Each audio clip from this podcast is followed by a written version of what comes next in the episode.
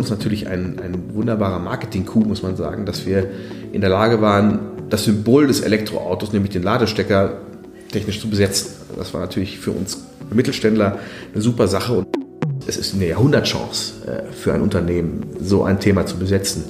Und äh, da sind wir Unternehmer genug, mein Vater genauso wie ich auch, die dann sagen, natürlich machen wir das.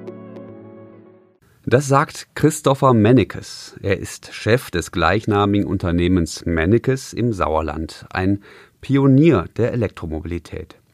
Das Unternehmen hat nämlich vor rund zehn Jahren den Standard-Ladestecker für die Elektromobilität entwickelt. Immer wenn ein E-Auto mit einer Stromladesäule verbunden wird, steckt quasi die Idee von Mennekes drin. Die Ladekabel bauen heute natürlich viele andere Unternehmen, aber in der Branche ist der Name Mennekes inzwischen ein Synonym für den Standard-Ladestecker für Elektroautos, so wie Tempo für Taschentuch.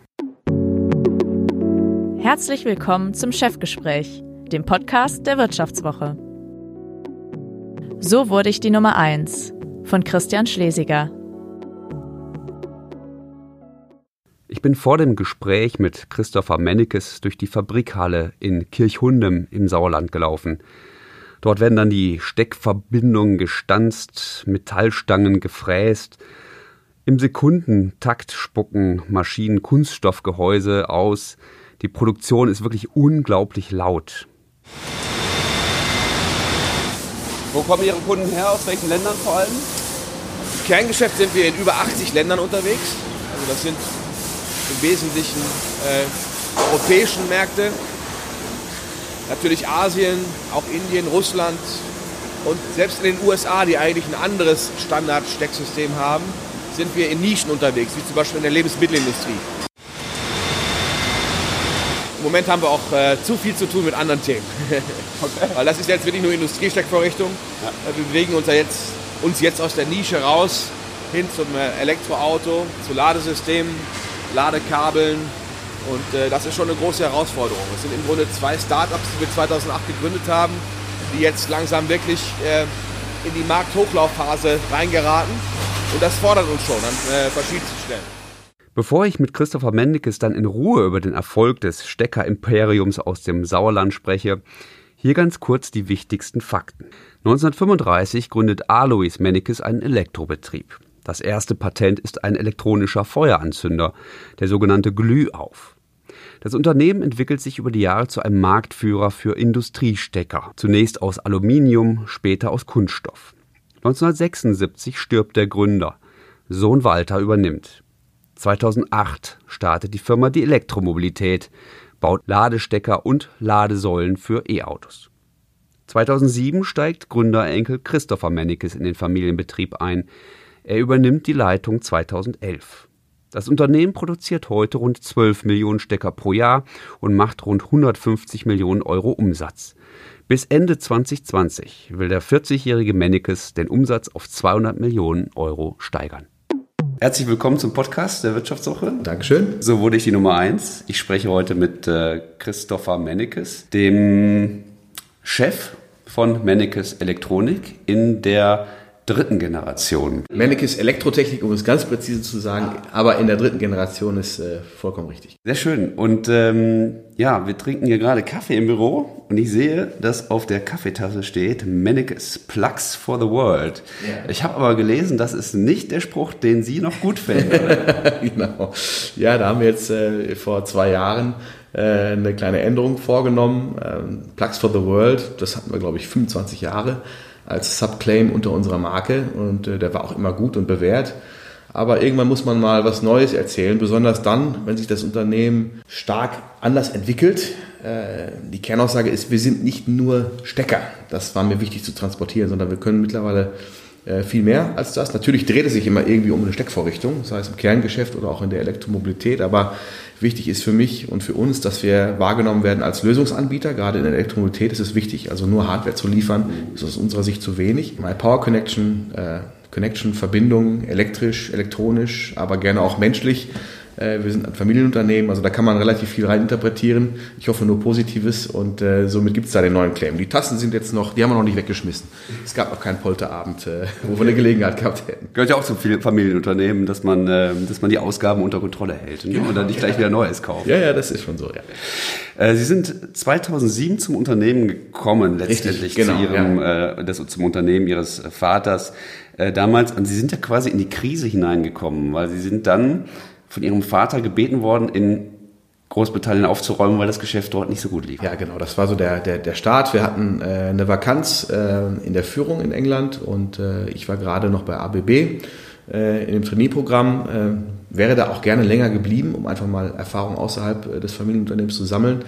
Aber diese Chance, Gelegenheit und auch ein bisschen der Zwang, dass man da jemanden jetzt brauchte, kurzfristig, hat mich dann dazu bewogen, das zu machen. Und da war ich dann vier Jahre und das war eine sehr prägende Zeit. Sie haben gesagt, äh, wir hatten da die Wirtschaftskrise äh, mit Wechselkursverfall und äh, eine SAP-Einführung.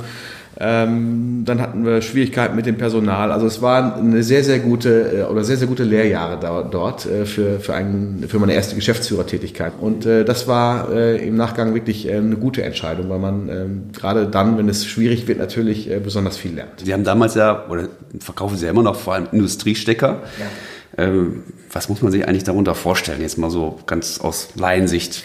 Ich glaube, viele Laien haben so eine Steckdose eventuell in der Garage. Also das sind äh, meist gut zu erkennende Steckvorrichtungen. Die sind nämlich bunt in der Regel. Also unsere Stecker sind äh, vornehmlich rot oder blau. Rot äh, und blau sind Kennfarben für äh, die Spannung. Also rot sind 380, 400 Volt, blau sind 230 Volt.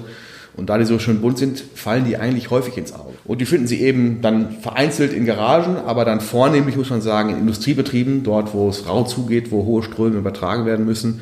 Dort sind wir zu Hause, aber nicht nur in der Industrie, sondern auch äh, im, äh, im, Hafen zum Beispiel, in Minen, äh, auf Baustellen, überall dort, wie gesagt, wo es rau zugeht und wo robuste Steckvorrichtungen dafür sorgen müssen, dass der Strom verlässlich übertragen wird. Podcast heißt ja so wurde ich die Nummer eins und ähm, wo Sie ja auf jeden Fall definitiv auch äh, äh, die Nummer eins sind, ist ja das Thema Ladestecker für die Elektroautos. Ja, zumindest gelten Sie ja als die Erfinder des äh, Steckerstandards Typ 2, wie es heißt. Ja.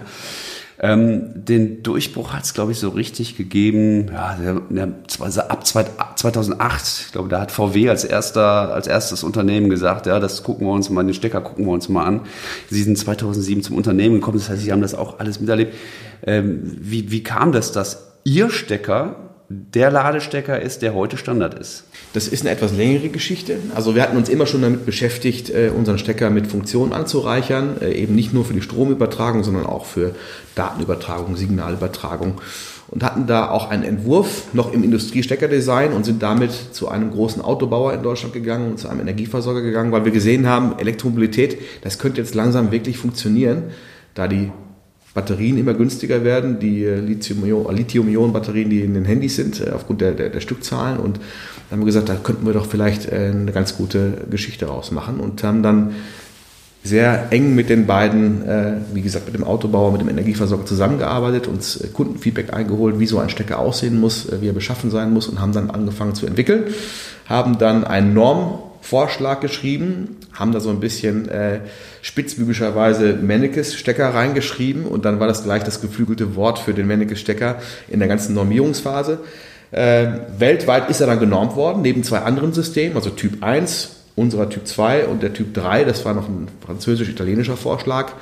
Und um Typ 2 und Typ 3 ging es dann letztendlich bei der europäischen Frage, weil man wollte ja vermeiden, dass man innerhalb Europas, wo man ja doch äh, grenzüberschreitend Autoverkehr hat, dass man dort mit zwei Stecksystemen äh, rumhantieren muss. Ne? Was wir im Haushalt haben, ja, da gibt es in jedem europäischen Land äh, fast eine andere Steckvorrichtung. Das wollte man dort vermeiden und so musste irgendwo eine Standardisierung her. Ähm, die Entscheidung ist letztendlich in Brüssel gefallen äh, zugunsten unseres Systems. Okay, das, ich glaube, die Geschichte war jetzt sehr, sehr verkürzt, auch die lange Geschichte ja. sehr verkürzt, weil ich habe nämlich gelesen, ich hatte nämlich gelesen, dass ihr Vater, der ist ja Vizepräsident des äh, FC Bayern München, ja, ein Sauerländer in Bayern, ähm, und ähm, er soll den Stecker damals, so quasi den Prototyp, äh, Herrn Winterkorn damals, VW-Chef, äh, auf der VIP-Loge dann mal vorgestellt haben und so kam dann die Verbindung zustande zwischen VW und äh, Mennekes. Ist das so? Ich war selber nicht dabei, aber äh, so sagt er es. Ich nehme an, es stimmt. Und äh, natürlich neben Winterkorn äh, haben wir auch andere äh, Autobauer äh, und OEMs gehabt, denen wir das System präsentiert haben, weil man braucht natürlich, wenn man sowas durchsetzen möchte, gerade dann im europäischen Spiel oder auch im deutschen Spiel, als kleiner Mittelständler aus dem Sauerland äh, eine gute Phalanx an Mitunterstützer. Wie, wie gewinnt man genau diese Unterstützer in der Politik, in Berlin, bei Herrn Oettinger, äh, der damals Kommissar war in Brüssel?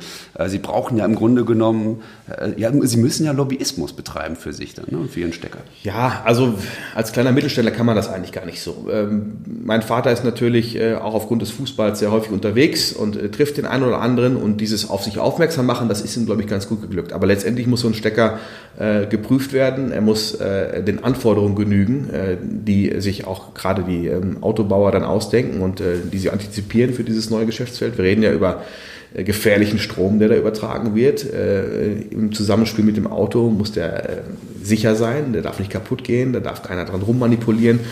Und diese ganzen technischen Dinge, die müssen natürlich bewertet werden. Also das ist auch, denke ich, die Grundlage gewesen, warum wir es geschafft haben, zum Standard zu kommen, weil unser System eben besonders robust war und weil wir gegenüber den Italienern und Franzosen, äh, also ne, gegen den Vorschlag Typ 3, äh, dann noch eine technische Raffinesse mit reingebracht haben, die dann letztendlich Brüssel überzeugt hat. Da ging es speziell um ein, äh, um ein Shuttersystem, also letztendlich einen Berührungsschutz, der in manchen europäischen Ländern äh, in den jeweiligen Ländernormen, die eigentlich längst harmonisiert sein sollten, was sie aber nicht sind, vorgeschrieben ist. Und äh, da sagte man also, dass in Frankreich und auch Italien unser System, wie wir es entwickelt hatten, eigentlich nicht eingesetzt werden kann, weil eben dieser Shutter, dieser Berührungsschutz fehlt. Und da haben wir gesagt, wenn das wirklich das letzte Argument ist, was hier gegen unser System spricht, dann bauen wir einfach einen Shutter für unser System, obwohl das System es eigentlich gar nicht braucht, denn bei uns fließt eher Strom, wenn wirklich klar ist, dass der Stecker auch vernünftig gesteckt ist und äh, dass alles sicher ist. Ähm, aber das war dann letztendlich, äh, ähm, sage ich mal, ähm, der Durchbruch, der technologische Durchbruch, ähm, so dass man den Franzosen das letzte Argument dann nehmen konnte. Also unser System geht auch mit Shutter und damit ist es einsetzbar in Frankreich, Italien, anderswo. Und so ähm, letztendlich äh, konnte dann die Kommission äh, und der Kommissar dann guten Herzens sagen, okay, das System ist äh, universell einsetzbar. Das ist auch noch eine andere Geschichte. Ich hatte auch gelesen, dass äh, Ihr Vater dann eine Ladesäule bei Herrn Oettinger im Büro äh, per Schubkarre. Mein Vater ist tatsächlich mit unserem äh, CTO, Volker Lazaro, äh, gemeinsam nach Brüssel gefahren und äh, das war genau diese Diskussion, äh, wo es darum ging, welches System ist besser. Also äh, wir haben quasi die deutsche Fraktion vertreten und dann kam noch ein französischer Konzern, der das französische System auf den Tisch gelegt hat. Beziehungsweise die kamen mit einem Ledermäppchen, wie mein Vater eben erzählt. Die hatten einen, also äh, einen schönen Ausdruck dabei, aber wir Sauerländer, hemdsärmlich wie wir nun mal sind, hatten dann direkt die ganze Hardware dabei. Und so eine Ladesäule ist ziemlich schwer, also brauchten wir eine Sackkarre und mussten dann irgendwie durch die Sicherheit fahren, die dann erstmal äh, bei der Metalldetektion gebimmelt hat und dann kam einer mit der Maschinenpistole, was ist denn hier los? Und also es war wohl eine ziemliche Story. Ich war selber auch leider nicht dabei, ich kenne es nur, nur vom Erzählen, aber äh, es war wohl ähm, recht anschaulich und äh, man konnte vielleicht auch darüber so ein bisschen äh, überzeugen, dass man eben tatsächlich Hardware dabei hat, dass es existierende Produkte gibt, die geprüft sind, die funktionieren und das äh, besticht dann vielleicht auch nochmal anders als ein Blatt Papier. Kennen Sie eigentlich die ganz offizielle Bezeichnung dieses Steckers? Ich glaube, der hat ganz viele Zahlen, Ziffern. Ich hatte mal was nachgeguckt. Typ 2 ist das normalerweise. Typ 2. Freunde sagen der Menneke-Stecker. Das, das muss Sie doch auch wahnsinnig stolz machen, oder? Ja, schon. Also für uns natürlich ein, ein wunderbarer Marketing-Coup, muss man sagen, dass wir in der Lage waren, das Symbol des Elektroautos, nämlich den Ladestecker, technisch zu besetzen. Das war natürlich für uns Mittelständler eine super Sache und haben das auch durchaus ein bisschen äh, ausschlachten dürfen. Also wir schreiben natürlich, äh, wie auch auf unsere Produkte im Industriebereich, unseren Familiennamen aufs Produkt, um auch nochmal deutlich zu machen, dass wir voll und ganz äh, hinter unseren Produkten stehen. Und mittlerweile ist dieser Ladestecker natürlich in verschiedensten Zeitungen, Magazinen bis hin zur Tagesschau immer mal wieder im Bild und das freut uns natürlich, ja. Der Steckerkönig. Genau, mein Vater ist das, ja, ja. Ich äh, fange ich fang ja gerade erst an. Ja, was, was nimmt man von so einem Vater, der nicht nur die Technik beherrscht, sondern auch das Marketing so ein bisschen, äh, das Netzwerken auch, äh, ja. glaube ich, ganz gut kann. Was haben Sie von ihm so gelernt, mitgenommen? Ähm, mit Sicherheit ähm, ist er immer äh, an der Vertriebsfront gewesen, an der Marketingfront, das war sein Steckenpferd. Er war auch derjenige, der gesagt hat, wir schreiben jetzt unseren Familiennamen aufs Produkt. Das war Anfang der 90er Jahre sicherlich ein Meilenstein für unsere Unternehmensgeschichte, weil wir von da an wirklich konsequente Markenpolitik und Markenstrategie auch äh, betrieben haben.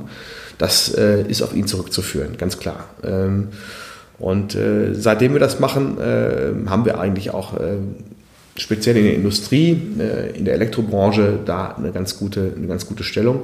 Und diese Markenaffinität und ja, dieses, diese Vertriebsaffinität, äh, da habe ich wirklich viel von ihm lernen können, kann bis heute immer noch viel von ihm lernen. Also da ist er wirklich unschlagbar. Mal für den Laien, es gibt ja in Japan auch noch einen Standard für einen Stecker. Mhm. Ähm, Tesla nutzt ihren Stecker, aber mit einer anderen, ja, einer anderen Detailschärfe oder mit einer anderen äh, technischen äh, mit anderen technischen Details. Äh, ja. äh, wie, wie, welche, welche Bedeutung hat der Mennekes-Stecker weltweit zurzeit? Ja, also in, ist, ja. ist ja auch so ein, ist ja auch ein Kampf der, der Systeme letztendlich. In China ähm, hat man äh, parallel zu unserer Normierungsarbeit unser System auch verfolgt. Äh, aber den Chinesen ging es nicht schnell genug und so hat man quasi ein Derivat unseres Systems in China jetzt äh, zum Standard erkoren. Äh, der sogenannte Typ GB. Der sieht ähnlich aus wie unser Stecker, hat aber noch ein paar Zusatzfeatures, wo man sich streiten kann, ob die jetzt äh, den Stecker besser machen oder schlechter machen. Aber die Chinesen wollten voranschreiten, wollten ein Stück weit vielleicht auch Protektionismus betreiben, indem sie dann gesagt haben, wir haben doch ein bisschen ein anderes System. Ähm, aktuell sind sie dabei, mit den Japanern zusammen nochmal ein anderes System zu entwickeln, äh, weil man doch immer schneller äh, laden möchte. Zumindest äh, möchten das äh, gewisse Autobauer, die dem Kunden dann maximalen Komfort bieten äh, möchten und die Ladezeiten so gut es geht zu reduzieren. Ähm, ich glaube da nicht so ganz dran, aber das ist ein anderes Thema vielleicht. Aber dort wird auch wieder ein neuer Steckerstandard entwickelt. Ob der dann wirklich zum Tragen kommt, muss man sehen. Aber unser Stecker ist jetzt erstmal für Europa gesetzt und äh, für die Anwendung, die wir in Europa haben, äh, mehr als ausreichend und technisch sicher. Wie, profit, wie, wie weit profitieren Sie davon, dass Sie den Mannekes-Stecker erfunden haben? Bekommen Sie jetzt für jeden Stecker auch so eine Art Schutzgebühr? Also wir haben alles, alle Patente freigegeben, äh, die wir da hatten. Das war wahrscheinlich auch Voraussetzung. Natürlich. Also Standard und Patent, das beißt sich. Das war uns von vornherein klar. Uns war einfach wichtig, dass sich das beste System durchsetzt. Und da haben wir einfach daran geglaubt. Klar, wir haben es entwickelt, ähm, aber waren auch überzeugt davon, äh, was die technischen Daten betrifft, dass äh, das System das robusteste und das leistungsfähigste ist. Und das musste sich durchsetzen aus unserer Sicht. Und da war es klar, dass wir das dann aufgegeben haben und äh, ähm, konnten dann mit dem Know-how, was wir in der Zeit aufgebaut haben, natürlich auch ähm, direkt von vorne starten und äh, ähm, uns war das äh, ähm, bewusst, äh, aber die Entscheidung, die ist uns relativ leicht gefallen. Aber es bauen den Stecker bauen natürlich jetzt auch andere nach. Ja, ne? Und das heißt, wie groß ist dann der Markt oder beziehungsweise Ihr Marktanteil? Das ist schwer zu sagen, weil der Markt natürlich unglaublich dynamisch ist. Und wir befinden uns jetzt gerade in kurz vor der Markthochlaufphase, möchte ich sagen. Äh, wir haben jetzt vielleicht 40.000 Batterieelektroautos in, in Deutschland oder ja, insgesamt sind wir dann vielleicht bei mit allen Hybriden dazu bei vielleicht 420.000, glaube ich, äh, Anfang des Jahres gewesen. Ähm, aber die Modelle kommen ja jetzt erst. Und äh, ja, Sie haben ja auch gelesen, was Volkswagen vorhat. Ähm, die Fokussierung auf wirklich rein batterieelektrische Fahrzeuge. Da werden viele Modelle kommen. Model 3 äh, treibt ähm, alle Autobauer so ein bisschen vor sich her, glaube ich. Also Sie müssen versuchen, bei den Autoherstellern reinzukommen, dass die den Mannekes, also ihren in, hier im Sauerland produzierten Stecker dann quasi standardmäßig den Kunden halt mitgeben. Ja, wir entwickeln für die Autobauer tatsächlich äh, Steckvorrichtungen genau dafür, ja. Und das sind dann Aufträge, die über die Baureihen reinlaufen. Das ist klassisches Automotive-Geschäft. Solange es die Baureihe gibt, gibt es dann auch das Produkt. Und da hat man eigentlich immer auch einen ganz guten Forecast, äh, beziehungsweise gut, jetzt bei den in, in dem neuen Geschäftsfeld fällt es manchen ein bisschen schwer zu sagen, wie schnell entwickelt sich äh, die Elektromobilität tatsächlich. Ähm, aber äh, wir sind eigentlich ganz guter Dinge, dass jetzt aufgrund der Modelle, die kommen, eigentlich da auch wirklich der Markt richtig wächst. Das wird also insgesamt, auch wenn man die Ladeinfrastruktur dazu nimmt, reden wir über einen Milliardenmarkt. Und äh, dass es da viele neue Player gibt, ist auch klar. Aber Sie haben ja gerade vorhin äh, vor dem Gespräch äh, schon mal äh, erzählt, also Tesla haben Sie quasi eingetütet. Wir liefern im Moment, ja, ja. Sowas ist natürlich nie für die Ewigkeit, aber wir sind da ganz gut im Geschäft und äh, man vertraut da bei Tesla auf unsere Ladekabel in erster Linie. Also äh, die finden Sie dann bei Tesla im Kofferraum. Weltweit? Nee, in Europa. Stellen Sie denn dann auch äh, Steck, Ladestecker her? Natürlich dann nach deren, nach dem Standard der jeweiligen Region in anderen Regionen, also in Japan, China und äh, USA? Japan nicht, aber wir haben den Typ 1 Stecker, der in, aus Japan kommt, ja, den haben wir im Portfolio. Das müssen wir auch, äh, weil äh, die OEMs natürlich gewisse Vorgaben haben. Äh, und somit haben wir auch Typ 1 im Portfolio. Wir haben auch diesen chinesischen GB-Standard im Portfolio. Portfolio, ja, das bedienen wir alles. Das Interessante ist, Sie sind ja groß geworden äh, mit äh, Industriesteckern. Ja, wir hatten vorhin darüber gesprochen, äh, diese schönen Klappen, die man dann immer, so diese Sicherheitsschutz oder so, der ich sogar. Ähm, das ist ja mittlerweile dann ein Stand, immer noch der große Stand, das große Standbein. Ne? Und dann genau. ist jetzt die Elektromobilität ist sozusagen das zweite Standbein, das wachsende. So ist es, genau. Also äh, wenn alles gut läuft, äh, werden wir in fünf, sechs Jahren ungefähr drei gleich große Standbeine haben. Äh, also mal das Kerngeschäft natürlich, dann die Ladesysteme und das Automotive-Geschäft, was wir hier immer noch etwas, etwas trennen, weil wir äh, durchaus Ladesysteme auch über andere Kanäle vertreiben als äh, nur über, über Autohersteller, sondern da sind äh, aus unserer Sicht auch Energieversorger natürlich maßgeblich drin im Geschäft, genauso wie das Elektrohandwerk, zum Beispiel die Elektriker, die dann äh, zu Ihnen kommen und die Wallbox in der Garage montieren. Wir waren vorhin in der Fabrik, haben einen äh, kleinen Rundgang gemacht, fand ich total spannend. Ich war überrascht, wie laut das in der Fabrik ist. Äh, da wird montiert, das äh, vollautomatisch, da sind schon viele Maschinen am Werk, das ist so, ja. Inwieweit, wir sind ja jetzt hier im Sauerland, in Kirchhundem. Ja. ja. den Ort hatte ich vorher auch noch nie gehört. Aber ist so eine Fabrik im Sauerland, ist das Fluch oder Segen? Das ist, glaube ich, beides. Also äh, insgesamt würde ich sagen, mehr Segen als Fluch. Mein Großvater hat sich damals entschieden, hier das Unternehmen zu gründen, als äh, Elektromeister damals, als, Hand, als Handwerksbetrieb. Und wir sind eigentlich immer hier geblieben. Wie gesagt, meine ganze Familie stammt aus dem Ort hier. Wir sind hier groß geworden. Meine Frau übrigens auch. Also sind alles waschechte Sauerländer und Kirchhundemer. Und äh, dass wir hier so ein bisschen versteckt liegen, äh, hat durchaus Vorteile. Wir sind hier regional, denke ich, auch äh, ein Player, der äh, durchaus äh, ähm, viele Mitarbeiter anziehen kann, attraktiv ist als Arbeitgeber. Ähm, natürlich hat man schon mal ein bisschen die Distanz zur Stadt, wobei ich Ihnen sage, wenn, Sie, wenn ich von meiner Haustür losfahre, bin ich in einer Stunde in Köln auf der Domplatte und genauso in Dortmund in einer Stunde, in anderthalb Stunden in Frankfurt. Also so weit weg vom Schuss, äh, wie es vielleicht in anderen Region Deutschlands ist, äh, sind wir eigentlich nicht. Hm. Aber das Thema Fachkräftemangel, ist das bei Ihnen Thema? Das ist, äh, das wird langsam zum Thema. Wir hatten die letzten Jahre eigentlich immer äh, Glück dabei. Wir haben auch immer sehr stark selbst ausgebildet, also immer überproportional über unseren Bedarf. Gut, in den letzten Jahren stimmt es nicht, weil wir jetzt auch sehr stark Personal aufgebaut haben für die neuen Geschäftsbereiche. Aber wir haben eigentlich immer eine Auszubildendenquote von über 10 Prozent gehabt und äh, finden da auch immer noch viele, die das machen. Jetzt jüngst in diesem Monat habe ich wieder 14 neue Azubis begrüßen können. Äh, somit haben wir da immer eine ganz gute Basis, sage ich mal, von, von Azubis, die dann auch in der Regel bei uns bleiben. Natürlich, wenn es um richtige Spezialisten geht, gerade im IT-Bereich, dann ja, wird es, wird es zunehmend schwerer, zumal wir ja auch mit unseren Geschäften äh, nicht nur Hardware machen, sondern mittlerweile auch äh, Softwarelösungen anbieten die Coder, die Entwickler, ja, kriegt man die nach äh, Kirchhundem. So schlecht ist es hier wirklich nicht. Wir haben, sie gucken raus, sie haben hier überall Natur, sie treten aus der Haustür raus und äh, die, die Familie haben, glaube ich, ähm, suchen schon mal einen attraktiven Arbeitsplatz auf dem Lande, was dann äh, auch nicht so weit von der Stadt entfernt ist, wie gerade beschrieben. Aber klar, die meisten Entwickler und gerade die Jüngeren natürlich, äh, die sitzen in den, in den Großstädten Deutschlands, die sitzen in Berlin, die sitzen in Köln. Dort ist übrigens auch unser äh, Joint Venture, äh, die Charge Cloud, die also ein Softwareunternehmen darstellt, die mit dieser Software Ladeinfrastruktur betreiben, die sitzen in Köln tatsächlich, weil wir da natürlich auch eine bessere Chance haben, an die Fachkräfte ranzukommen. Mhm. Aber wir werben dafür, ich werbe da auch nach wie vor dafür, äh, so schlecht äh, wie manche meinen, ist es auf dem Land nicht. Es ist äh, günstiger, es ist, Lebensqualität ist höher aus meiner Sicht. Und wenn man Stadt möchte, kann man die auch haben. Man kann am Wochenende in der Stunde in Köln sein und dort dann ins Restaurant gehen, einkaufen, was auch immer.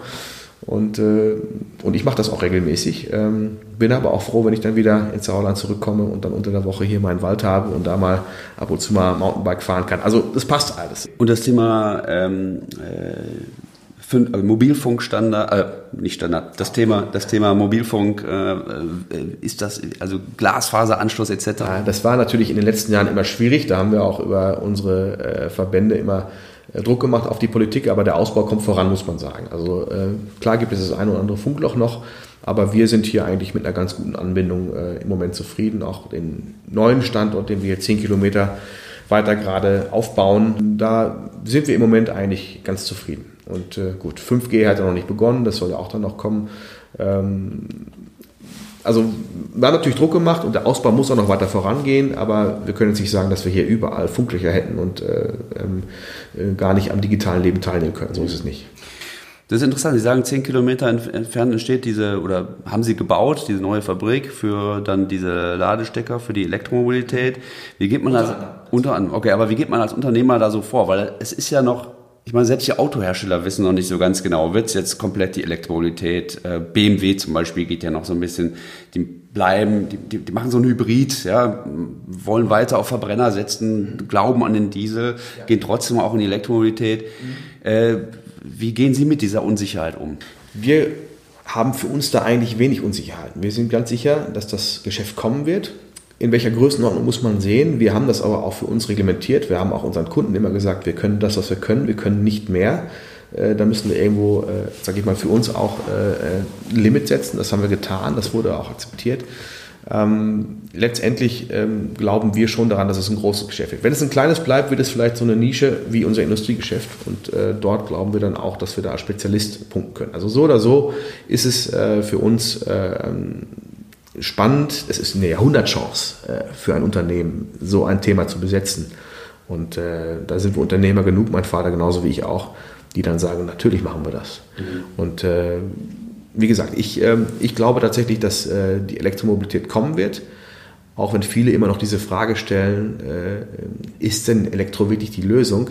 Da muss ich immer sagen, viele verstehen nicht, dass Brennstoffzelle auch Elektromobilität ist. Ne? Das äh, bis hin zu äh, Tagesschausprechern und, äh, und, Politikern, die das immer noch meinen. Also es wird auf jeden Fall elektrischer. Und äh, die Frage ist, in welcher Geschwindigkeit wird es das? Und das liegt dann an den Angeboten, die gemacht werden. Äh, je nachdem, wie attraktiv die sind, werden die Kunden zugreifen. Und wenn sie sicher sind, dass sie äh, gar nicht so ein großes Problem haben mit der Beladung, dass man überall jetzt Steckdosen braucht, äh, dann wird da, glaube ich, auch ein gewisses Vertrauen bei der Kundschaft wachsen und dann wird das äh, Thema zügig vorankommen. Aber ich gebe Ihnen recht, äh, man kann heute noch nicht alles elektrisch abbilden. Äh, Lastverkehr zum Beispiel. Also die Elektromobilität wird, wird, glaube ich, nicht in einem Riesenschwung jetzt alles in, in den nächsten fünf Jahren von links auf rechts ziehen, sondern es wird schon noch ein bisschen dauern, bis man ähm, für alle Bereiche des Verkehrswesens da die richtigen Konzepte hat. Und wie gesagt, die Brennstoffzelle kann ich mir durchaus vorstellen zukünftig. Im Moment scheint sie noch nicht wirklich marktreif zu sein, ähm, sonst wäre sie ja schon da.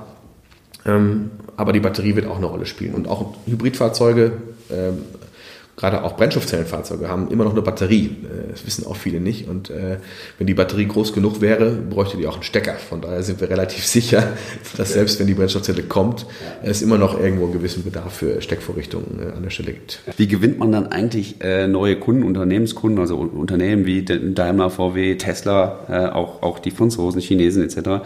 Wie gewinnt man die eigentlich als Kunden? Ähm, das ist schon ein, ein, durchaus äh, harte Branche, kann man sagen. Also, weil man wirklich äh, zunächst erstmal ist es sehr spannend, weil man sehr eng mit dem ähm, Autohersteller äh, die Systeme für das jeweilige Auto gemeinsam entwickelt eigentlich. Also es gibt da Vorgaben, die man dann entsprechend äh, bedienen muss. Dafür braucht man eine Organisation. Die haben wir halt aufgebaut in den letzten Jahren, um das bedienen zu können. Das hatten wir vorher nicht. Und somit entwickelt man gemeinsam und wird dort auch, sage ich mal, partizipiert von diesem technologischen Austausch. Und dann am Ende geht es darum, ob man den Zuschlag bekommt, denn meistens sind dann mehrere noch mit im Boot. Und dann geht es natürlich darum, wer der günstigste sein kann, wer das beste Angebot macht. Wie, wie teuer ist denn so ein Stecker eigentlich so? Für, für so ein E-Auto? Das kommt darauf an. Äh, also Stecker alleine verkaufen wir auch gar nicht. Also wenn, verkaufen wir die nur als komplettes Ladekabel, äh, weil wir nicht möchten, dass da irgendwelche Laien äh, rumhantieren. Also das ist als ja, als Teil mit Kabel nur zu haben und nicht als einzelne Stecker. Anders ist es bei den Industriesteckern. Die werden natürlich normal angeschlossen, aber im besten Fall auch von einer Fachkraft, äh, von einem Elektroinstallateur, der davon Ahnung hat. Ist es eher so im 100er-Bereich oder geht es im 1000er-Bereich? Nein, nein, nein, so, so teuer sind die nicht, also unter 100. Blicken wir mal ganz kurz in die Zukunft. Ähm wie geht es weiter? Also Sie haben jetzt diese zwei oder drei Standbeine, haben Sie gesagt. Wie gesagt, wenn alles gut funktioniert, werden wir in den nächsten fünf, sechs Jahren äh, sicherlich da äh, zwei neue Geschäftseinheiten dazu haben, die durchaus ebenbürtig sind. Die dritte Geschäftseinheit wäre dann die, die Systeme. Also Home Charger für zu Hause, aber auch Ladeinfrastruktur für öffentliche Bereiche, wie sie Stadtwerke in Städten aufbauen, aber auch für halb, sogenannte halböffentliche Bereiche, wie zum Beispiel Industrieunternehmen, wie wir. Parkplätze bei einem, bei einem Industrieunternehmen, das sagt, ich möchte, dass meine Mitarbeiter hier Lademöglichkeiten haben. Es macht aus unserer Sicht sehr viel Sinn, Ladeinfrastruktur dort aufzubauen, wo das Auto lange steht. Es steht da 23 Stunden am Tag im Schnitt und ähm, dann kann man es auch langsam beladen.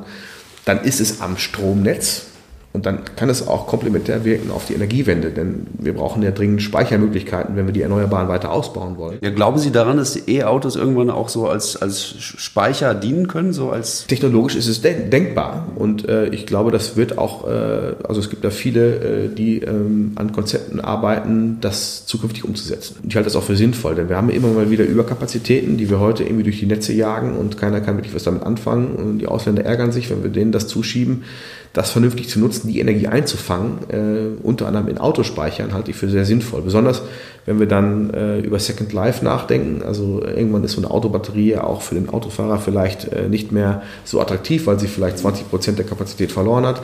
Diese Batterie dann zu nehmen und nicht sofort zu recyceln, sondern erstmal in ein Batteriespeicherkraftwerk zu packen, halte ich für eine spannende, spannende Idee und äh, weil sie eben sehr gut zur Energiewende passt. Ist das ein Bereich, in dem Sie sich dann auch. Nein, nein, Batterien ist eigentlich nicht unser Thema. Aber man muss ja an das gesamte Thema glauben. Man muss ja, äh, wenn man solche strategischen Entscheidungen bei uns im Hause trifft und große Investitionen dann vornimmt, wie wir es getan haben in der Vergangenheit und auch tun werden, muss man schon den Glauben haben, dass äh, batterieelektrische Mobilität funktionieren wird und ein äh, Geschäftsfeld daraus wird. Und den Glauben haben wir. Und ich glaube, da ist auch noch etwas Nachholbedarf in der allgemeinen Wahrnehmung, äh, was dieses Thema angeht. Denn viele äh, Gerüchte äh, wabern da schon mal äh, auch durch die Medien, wo man, glaube ich, äh, mal sagen müsste, wie es wirklich ist und wie es wirklich funktionieren kann. Nichts, also nichtsdestotrotz gibt es natürlich noch Probleme, das will ich auch nicht verschweigen. Also äh, Lithium-Kobalt-Abbau zum Beispiel ist heute noch problematisch. Da muss man sicherlich die Lieferketten in Ordnung bringen. Ähm, aber aus meiner Sicht sind diese Themen alle lösbar. Ne? Wir beginnen gerade. Das muss, glaube ich, den meisten in der Diskussion immer klar sein. Das Geschäftsfeld entsteht gerade, die Technologie entsteht gerade. Und äh, wir haben also alle Möglichkeiten, das dann auch ähm, sauber hinzubekommen. Können Sie sich dann noch ganz andere Geschäftsbereiche vorstellen? Also Ihr Vater sprach zum Beispiel auch mal von äh, Elektrofahrrädern oder so. Ja, da gucken wir auch drauf. Ja, ja, ja, ja ähm, das, das ist so. Und da haben da auch uns überlegt, wie man dort eventuell Steckvorrichtungen standardisieren kann. Ja. Und den Menneke Scooter oder sowas gibt es dann auch irgendwann? Oder? Also wir werden keine Fahrzeuge bauen. Das werden wir uns dann nicht antun.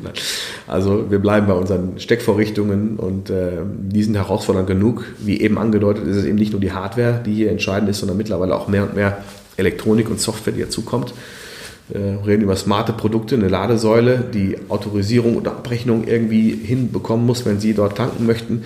Das ist alles mittlerweile Bits and Bytes und ähm, das äh, bedienen wir auch und das ist natürlich auch herausfordernd, wenn man vorher aus der Hardware-Ecke kommt und mit Software noch nicht so viel zu tun hat.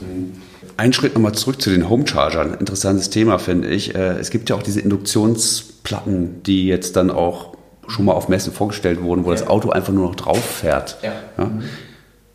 Ist das, ist das, hat das Zukunft? Ich kann mir das durchaus vorstellen. Ähm, allerdings glaube ich, dass das eher für den Premium-Bereich äh, gedacht ist. Ähm, die Systeme sind nach wie vor teuer. Sie sind auch störungsanfällig. Denken Sie daran, da könnte ein kleines äh, Joghurtbecherdeckel oder sowas äh, dazwischen kommen oder Haustiere oder sowas.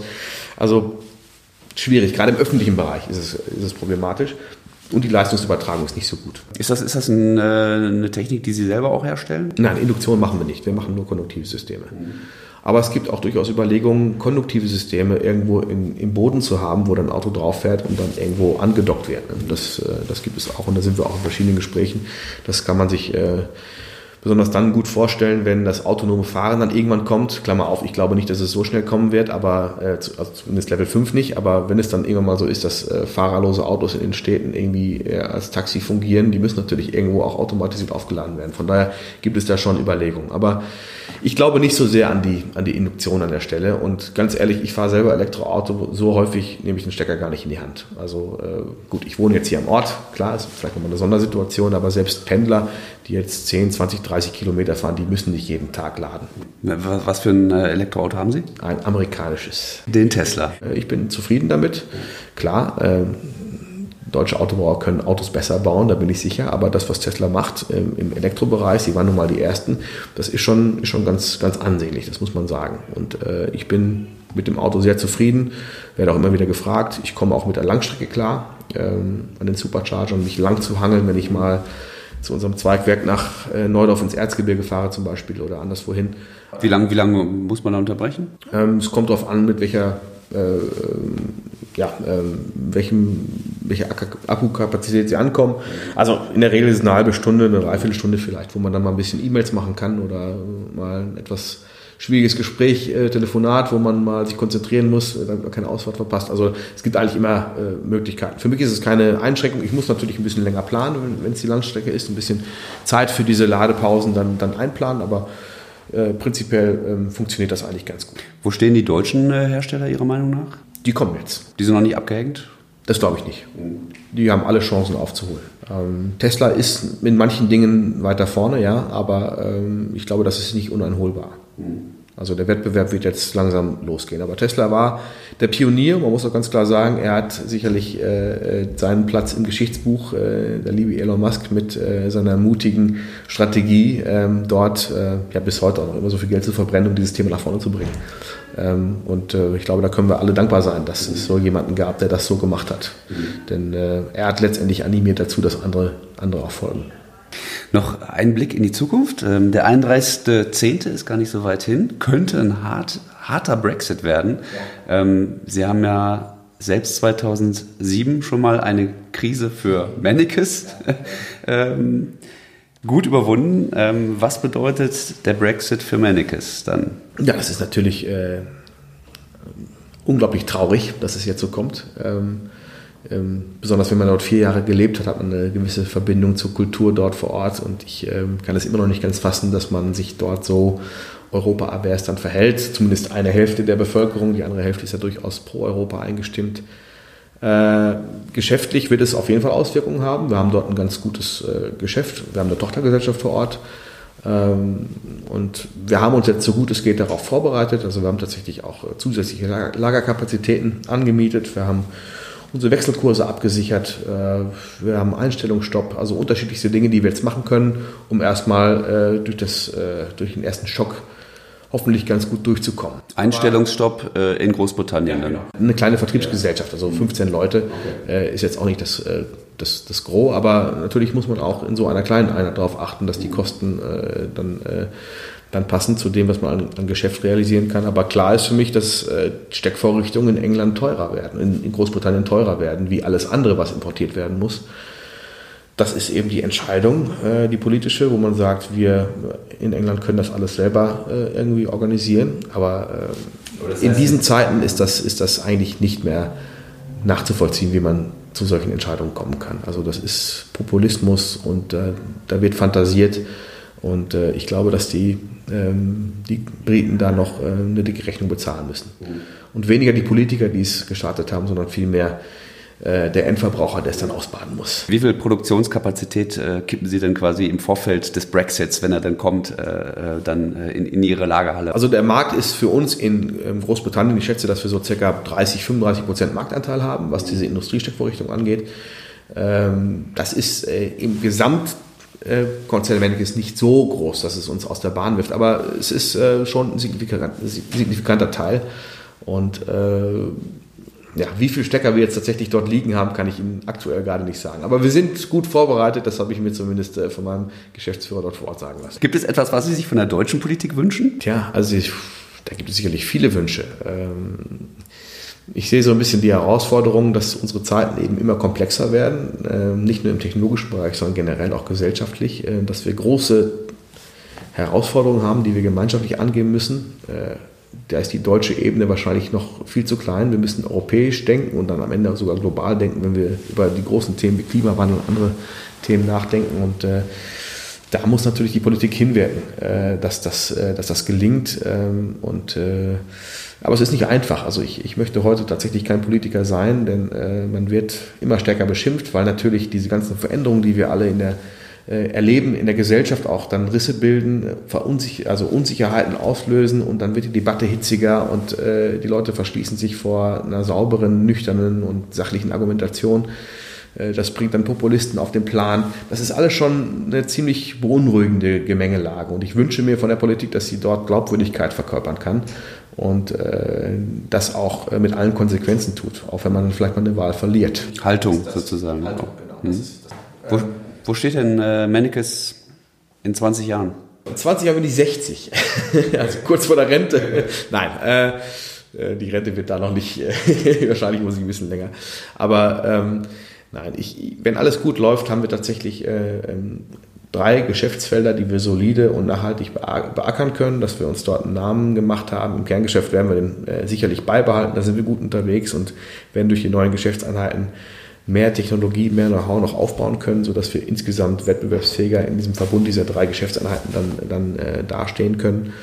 Und äh, ja, ich, ich denke, dass wir ein bisschen größer sein werden als heute, äh, mehr Mitarbeiter beschäftigen können, Arbeitsplätze geschaffen haben und insgesamt hoffentlich so nachhaltig wirtschaften, dass das auch äh, zukunftsfähig ist und Bestand hat. Also das ist immer das A und O bei uns. Wir wollen keine schnellen Geschäfte machen, sondern wollen möglichst äh, unsere Ressourcen auf nachhaltige Themen setzen.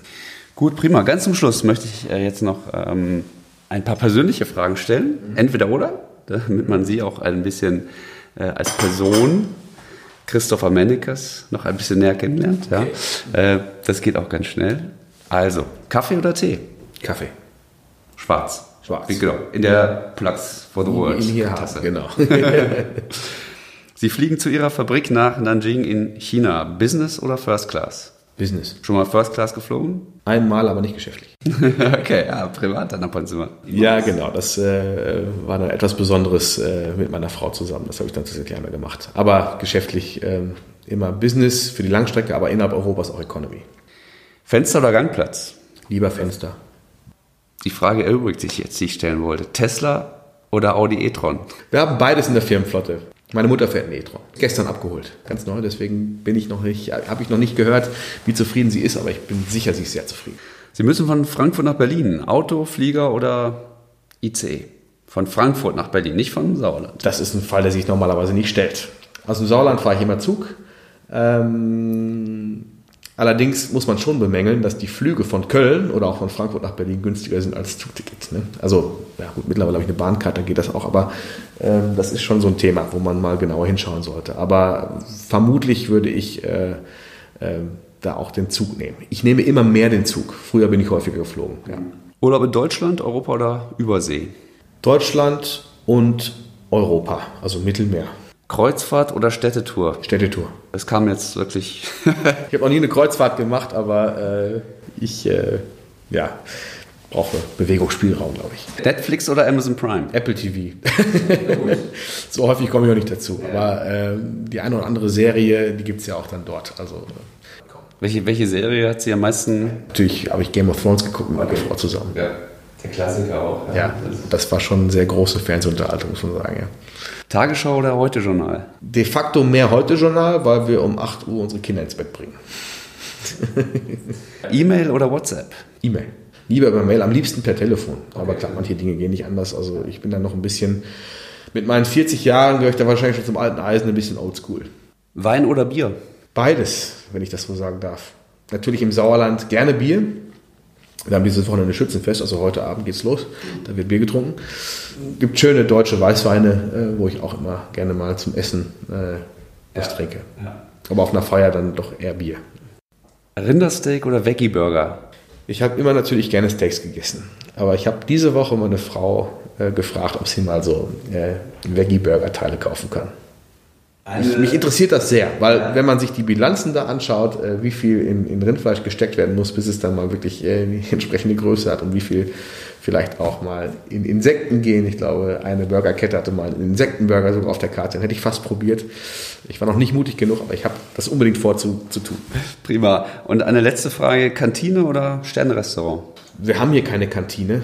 Für 650 Leute? Wir haben hier einen lokalen Caterer, der hier auch einen Restaurantbetrieb hat okay. und der äh, macht das für uns. Das ist eigentlich immer ganz, ganz sympathisch. Und wo wird dann gegessen? Es gibt Pausenräume und dann wird das dahingestellt, oder? Ja, nicht für alle, nicht für die ganze Belegschaft. Das ist äh, nicht so. Da haben wir, für die Belegschaft haben wir, gibt es äh, einen Bäcker, der hier Automaten aufgestellt hat, aber die meisten bringen auch ihr Essen selber mit. Also Kantine ist auch, wir haben eine Befragung gemacht, die meisten wollen gar nicht äh, äh, die Kantine aufgrund des Essens haben, sondern vielmehr aufgrund des Austausches. Mhm. Und da haben wir jetzt auch darauf geachtet, dass wir genügend Pausenräume haben, jetzt auch beim Neubau, zehn Kilometer entfernt, ähm, dass das möglich ist. Mhm. Aber äh, bekochen äh, so in der äh, Weise machen wir nicht. Wir haben viele andere Benefits für die Mitarbeiter, aber Kantine war bei der Belegschaft auch nicht so an, an, an erster Stelle genannt worden.